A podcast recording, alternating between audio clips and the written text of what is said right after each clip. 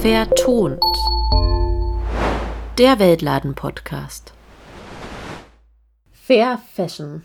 Segelkaffee. Transformation. Klimagerechtigkeit. Cashews. Menschenrechte. All diese Themen und noch mehr gab's in der ersten Staffel von Vertont, dem Weltladen-Podcast. Und jetzt geht es weiter. Denn das ist lange noch nicht alles, was es in Sachen fairer Handel und Weltläden zu entdecken gibt. Freut euch auf eine neue Staffel Vertont. Jeden Monat mit neuen Folgen, neuen Themen. Zum Beispiel geht es um faire Smartphones, wie der faire Handel wirklich wirkt. Und natürlich, was wir tun können, um die Welt ein bisschen fairer zu machen. Und zwar mit mir, Solveig. Und mir, Laura.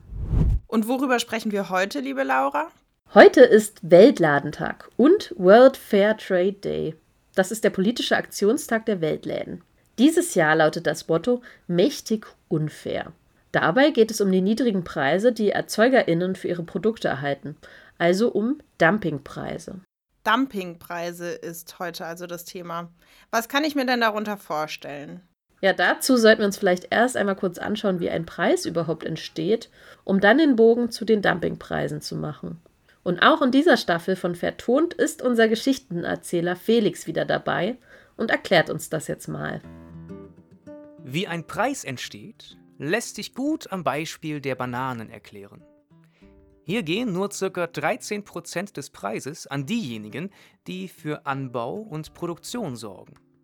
Weil wir bei uns selbst keine Bananen anbauen können, entstehen 41% des Preises durch die Reise der Bananen nach Europa genauer gesagt den Export, Import und die Kosten beim Zoll.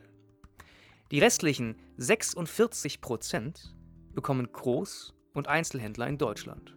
Also nur ein Bruchteil dessen, was wir im Supermarkt für unsere Bananen bezahlen, geht tatsächlich an die Arbeiterinnen und Produzentinnen vor Ort, zum Beispiel in Ecuador, die am Anfang der Lieferkette stehen. Einen tatsächlichen Gewinn am Verkauf der Bananen machen vor allem die großen Konzerne. Hier merkt ihr also schon, da herrscht ein ganz schön großes Ungleichgewicht. Ja. Hm. Und was sind jetzt Dumpingpreise? Nun, damit sind die niedrigen Preise gemeint, die Unternehmen an ihre Lieferantinnen oder Produzentinnen zahlen, die sogar unterhalb der Produktionskosten liegen, die also nicht einmal die Kosten decken, die entstehen, um ein Produkt zu ernten oder zu verarbeiten. Besonders unfair ist es natürlich, wenn einzelne Unternehmen, die großen Konzerne, trotzdem immense Gewinne machen, während Produzentinnen am Anfang der Lieferkette um ihre Existenz kämpfen. Also noch einmal. Oft erhalten die Menschen am Anfang der Lieferkette für ihre Bananen, ihren Kaffee, Kakao oder ihre Milch viel zu niedrige Preise, mit denen sie nicht einmal die Produktionskosten decken können. Das sind dann Dumpingpreise. Warum ist das so? Warum machen die Produzentinnen denn da mit? Der Druck des Marktes ist in der freien Wirtschaft bestimmend. Unternehmen und Konzerne sind der Logik des Finanzmarktes und vor allem der Profitmaximierung zugunsten ihrer Aktionärinnen unterworfen. Der harte Preisdruck, der dadurch entsteht, wird nach unten abgegeben, also an die Produzierenden. Das geht so einfach, weil die Machtverhältnisse innerhalb der Lieferkette ein so großes Ungleichgewicht aufweisen. LieferantInnen müssen unfairen Lieferbedingungen zustimmen, da sie davon abhängig sind, dass ihnen ihre Produkte überhaupt abgekauft werden. Der großen Macht- und Verhandlungsposition der Unternehmen können die ProduzentInnen leider oft nichts entgegensetzen. Und die Corona-Krise hat das noch verstärkt. Sie sind davon abhängig, ihre Produkte zu verkaufen. Hinzu kommt, dass es einige wenige Großkonzerne gibt, die den Markt über alle Lieferketten hinweg dominieren. Bei Saatgut kontrollieren zum Beispiel nur vier Konzerne 60 Prozent des globalen Marktes. Ebenfalls vier Konzerne dominieren weltweit den Import und Export von Weizen, Mais und Sojabohnen sowie Zucker, Palmöl und Reis. Diese vier Konzerne machen sogar 70 Prozent des Marktes aus. Bei so einem großen Anteil verfügen diese sogenannten multinationalen Konzerne natürlich über eine große Macht, da sie sowohl auf uns Konsumentinnen als auch auf die Produzentinnen großen Einfluss nehmen können. Dies tun sie, indem sie die gesamte Preisgestaltung der entsprechenden Produkte kontrollieren. Dann können die Produzentinnen den Preis ihrer Ware nicht selbst bestimmen, sondern müssen sich nach dem richten, was die Unternehmen ihnen vorgeben, da diese quasi außer Konkurrenz agieren können. Ja, das klingt ja tatsächlich mächtig unfair. Wie sollen denn die Produzierenden davon leben können, wenn sie nicht einmal die Produktionskosten decken können? Ja, du stellst die richtige Frage und genau deshalb ist es so unmenschlich. Viele ErzeugerInnen können ihre Grundbedürfnisse gar nicht erfüllen und leben unterhalb der Armutsgrenze, weil sie kein existenzsicherndes Einkommen erhalten. Und das ist wiederum ein Teufelskreis, da dadurch auch kein Geld da ist für Schutzkleidung oder so, was die Arbeitsbedingungen dann noch schlimmer und prekärer macht und die Arbeit oft gefährlich. In einigen Bereichen gibt es dann noch vermehrt ausbeuterische Kinderarbeit, etwa im Kakaosektor, weil das Geld nicht für erwachsene Angestellte ausreicht und dann natürlich auch nicht für das Schulgeld der Kinder. Ist das denn vor allen Dingen ein Phänomen, das in globalen Lieferketten zu sehen ist? Nein, das Problem mit den Dumpingpreisen gibt es auch in Deutschland, zum Beispiel bei Kuhmilch. Schon viele BäuerInnen mussten ihre Höfe schließen, weil der Preis für ihre Milch nicht die Kosten dafür decken konnte. Das klingt ja so, als wären Dumpingpreise normales Business in der freien Wirtschaft. Ja, und leider ist es so. Es gibt noch viele andere Beispiele. Und ein ganz anschauliches, wie ich finde, gibt es bei Supermärkten. In vielen Ländern beherrscht eine Handvoll Supermärkte den ganzen Lebensmitteleinzelhandel. Stimmt, in Deutschland fallen mir nicht so viele Supermärkte ein. Edeka und Aldi. Ja, und dann noch die Schwarzgruppe mit Lidl und Kaufland sowie Rewe. Und so viel mehr gibt es dann gar nicht. Und die zusammen kontrollieren ca. 85 Prozent des Lebensmittelmarktes in Deutschland und können quasi wie Türsteher bestimmen, welche Lieferanten ihre Produkte in diesen Supermärkten verkaufen dürfen. Sie haben damit also eine sehr große Entscheidungsmacht. Für alle, die hier nicht mitspielen wollen, bedeutet das dann wahrscheinlich, dass sie einen kleinen Absatzmarkt haben oder im schlechtesten Fall einfach nur Dumpingpreise für ihre Produkte bekommen. Ja, genau so ist es irgendwie ein Kreislauf, dem man wahrscheinlich gar nicht so einfach entkommen kann. Das stimmt, aber es gibt zum Glück auch viele gute Ideen und Ansätze. Aber erstmal muss ich dazu auch noch sagen, dass es auch andere Faktoren gibt, die Preise verändern können und sehr starke Veränderungen für alle entlang der Lieferkette bedeuten. Zum Beispiel ein Krieg oder eine Pandemie. Und trotz allem scheinen diese Preiskämpfe immer auf den Schultern der Schwächsten ausgetragen zu werden. Und genau deshalb ist es so wichtig, dass diese Sachen politisch geregelt werden, weil es auf dem Markt eben nicht automatisch fair zugeht. Hat denn die Politik schon etwas unternommen, um die Situation für die Produzentinnen zu verbessern? Ja, hat sie, zum Beispiel auf EU-Ebene. Im April 2019 verabschiedete der EU-Ministerrat eine EU-Richtlinie über unfaire Handelspraktiken und auch Mindestschutzstandards für Lieferanten. Und Deutschland hat das dann in deutsches Recht übernommen. Dadurch werden einige der schlimmsten Handelspraktiken entlang globaler Lieferketten im Agrar- und Lebensmittelhandel verboten. Und so gibt es zum Beispiel ein Verbot von kurzfristigen Stornierungen von Lieferungen oder von einseitigen Änderungen des Liefervertrags. Das heißt, dadurch wird versucht, die Produzierenden vor unfairen Bedingungen zu schützen, um ihnen ein bisschen die Sicherheit zu geben, dass sie ihre Produkte auch tatsächlich verkauft bekommen und nicht auf ihren gesamten Produktionskosten sitzen bleiben. Ja, das ist zumindest der Plan dabei. Es gibt hier aber noch ganz schön viel Nachholbedarf. Denn zum Beispiel ist der Dumpingpreis an sich, also der Einkauf unterhalb von Produktionskosten, noch nicht verboten. Aber auch hier gibt es ein gutes Beispiel. Spanien zeigt schon mal, wie es gehen könnte. Die spanische Regierung hat 2020 ein Verbot des Einkaufs unterhalb der Produktionskosten im Agrarsektor eingeführt, also in der Landwirtschaft. Und dort gibt es jetzt vertraglich festgelegte Preise, die die Produktionskosten decken müssen. Anders gesagt heißt das, dass der Preis eines Produktes am Anfang der Lieferkette aufgebaut wird und nicht wie so häufig von mächtigen Unternehmen ganz am Ende der Lieferkette bestimmt wird. Und damit soll auch für mehr Transparenz bei der Preiskalkulation gesorgt werden. Das klingt so logisch und natürlich, dass es mich echt trifft, dass das nicht sowieso die gängige Praxis ist. Was wird denn politisch gefordert, um die Situation zu ändern? Wie müsste denn ein Verbot von Dumpingpreisen in Deutschland aussehen, damit es für die Produzentinnen eine positive Veränderung bringt? Das, was bis jetzt passiert ist, reicht ja offensichtlich nicht aus. Und dass etwas passieren muss, ist auch ziemlich klar. Gut, dass du fragst, weil vor allem heute am Weltlandtag gibt es eine Menge Forderungen, insbesondere an die Bundesregierung in Deutschland. Dabei geht es natürlich vor allem um ein Verbot von Dumpingpreisen. Das ist ganz klar. Aber die Forderungen gehen natürlich auch ins Detail. So muss ein Verbot zum Beispiel auch für Lieferanten aus Nicht-EU-Ländern gelten, also entlang der ganzen Lieferkette gültig sein. Das Verbot muss auch die Zahlung von wirklich existenzsichernden Löhnen ermöglichen und damit werden Dumpingpreise automatisch ausgeschlossen. Nicht zuletzt geht es aber auch um mehr Transparenz, indem alle Kosten, die entstehen, auch wirklich erhoben werden. Und dafür wäre es sinnvoll, eine unabhängige und ungebundene Preisbeobachtungsstelle einzurichten, die Kosten kalkuliert und dabei nicht versucht, ihre eigenen Interessen durchzusetzen. Das klingt alles sehr sinnvoll, würde ich direkt so unterschreiben. Eine Frage habe ich aber dazu noch. Würden denn dann die Preise für uns Konsumentinnen nicht noch weiter steigen? Es wird ja gerade ohnehin alles teurer und darunter leiden schon viele Menschen mit geringerem Einkommen in Deutschland. Da hast du total recht und das muss auf jeden Fall berücksichtigt werden. Die Preise für KonsumentInnen müssten allerdings nicht unbedingt steigen. Es wäre stattdessen vielmehr notwendig, dass auch die Gewinne entlang der Lieferkette gerechter verteilt werden.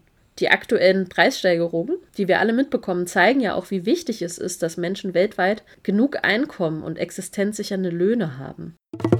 Dieses Thema Dumpingpreise ist ja schon ganz schön negativ und bedrückend. Kommen wir doch mal wieder zu etwas Positivem. Was kannst du mir erzählen, was schon gut läuft? Was oder wer macht schon etwas ganz anders? Es gibt schon super viele tolle Ansätze, die unser gesamtes Wirtschaften anders denken wollen. Letztes Jahr hatten wir dazu auch ein tolles Interview mit Ronja Morgenthaler vom Konzeptwerk Neue Ökonomie. Und da habe ich gelernt, dass es vielleicht nicht immer um noch mehr Gewinn und Wachstum gehen muss. Der faire Handel macht dann natürlich schon seit langer Zeit vieles anders in diesem Bereich. Dazu sprechen wir auch gleich noch. Erstmal habe ich einen ganz tollen Ansatz mitgebracht: Kaffee aus solidarischer Landwirtschaft. Und dazu erzählt uns Jens von Café Cavallo ein bisschen mehr. Zusammen mit den Weltläden Illerlech haben wir das äh, Projekt Wir Kaffee gegründet. Das ist ähm, ja eigentlich einer der ersten globalen Kaffeesolavis. Das heißt, wir haben 15 äh, Familien in, äh, in Nicaragua, in der Kooperative Miraflor, die sich in dieser ähm, Solavi zusammengefunden haben. Das heißt, die Familien haben erstmal ihren eigenen Bedarf kalkuliert, was sie an Finanzen benötigen, um äh, Kaffee anzubauen und ihren Lebensunterhalt zu bestreiten. Am Ende steht dann eine Summe X, das sind so 122.000 Dollar pro Jahr ungefähr und die bekommen sie von uns in mehreren Raten bezahlt und wir erhalten dafür den Kaffee. Das heißt, wir haben uns entfernt von diesem Modell, dass man eben ja Kaffee pro Kilogramm bezahlt, sondern wir finanzieren den Betrieb der Finkers der Familien, so dass sie einfach eine Planungssicherheit haben und wissen, sie bekommen jedes Jahr das Geld, das sie benötigen, um eben ihren Kaffee anzubauen und ihren Lebensunterhalt zu bestreiten. Der Kaffeehandel ist ein ziemlich hartes Geschäft, denn die Produzentinnen sind abhängig vom Weltmarktpreis. Und dadurch, dass der Kaffee an der Börse notiert ist, gibt es viele Spekulationsgeschäfte und Schwankungen. In schlechten Jahren war es schon so, dass man als Bäuerin oder Bauer gerade mal 60, 65 Prozent seiner Produktionskosten mit dem Kaffeepreis decken konnte. Das heißt, man hat draufgezahlt. Darauf bieten wir mit dem fairen Handel bereits eine wichtige Antwort, denn der Fairtrade-Mindestpreis sichert die Preise nach unten ab. Aber der Solavi-Gedanke geht darüber eben noch hinaus und ja, geht einfach nochmal einen Schritt weiter, indem man sagt, man löst sich auch so ein bisschen von der Vorstellung, einen Kaffee pro Kilogramm zu bezahlen, weil es natürlich eigentlich nicht darum geht, das zu bezahlen, was die Bauern geerntet haben, sondern es geht darum, eben langfristig ihr, ihr Auskommen zu sichern und den, den Fortbestand ihres Betriebes zu sichern. Das ist ja super. Jens war ja auch schon letztes Jahr bei Vertont. In der zweiten Folge habe ich mit ihm doch über Segelkaffee gesprochen. Ja, ich erinnere mich, total spannend. Aber jetzt kommen wir nochmal zum Thema fairer Handel. Nochmal zur Erinnerung, im fairen Handel steht der Mensch im Mittelpunkt des Wirtschaftens. Und dadurch versucht man auch Machtungleichgewichten entgegenzuwirken.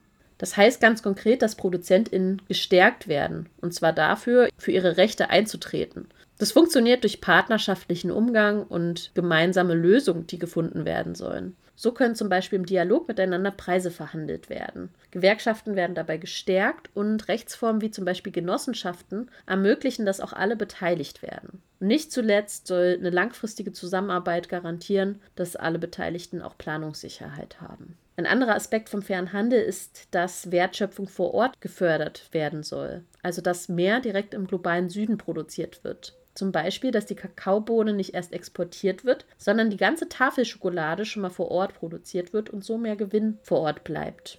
Und dann soll fairer Handel natürlich auch zu guten Arbeitsbedingungen beitragen.